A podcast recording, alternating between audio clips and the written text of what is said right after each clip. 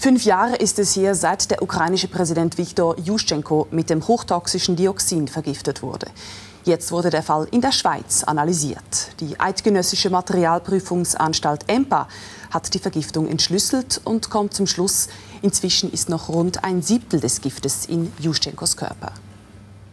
Die Materialprüfungsanstalt EMPA ist auf die Analyse von Dioxinen spezialisiert. Solche Proben werden zum Beispiel Lebensmitteln entnommen oder den Abgasen von Kehrichtverbrennungsanlagen. Ein Roboter bringt die Proben in einen Gaschromatographen, in dem die Konzentrationen gemessen und in ein grafisches Bild umgesetzt werden. Auch die Proben von Viktor Juschenko wurden hier analysiert. Juschenko hat, hat eine etwa 50.000 Mal höhere Menge aufgenommen, als wir aufnehmen mit unserer täglichen Nahrung.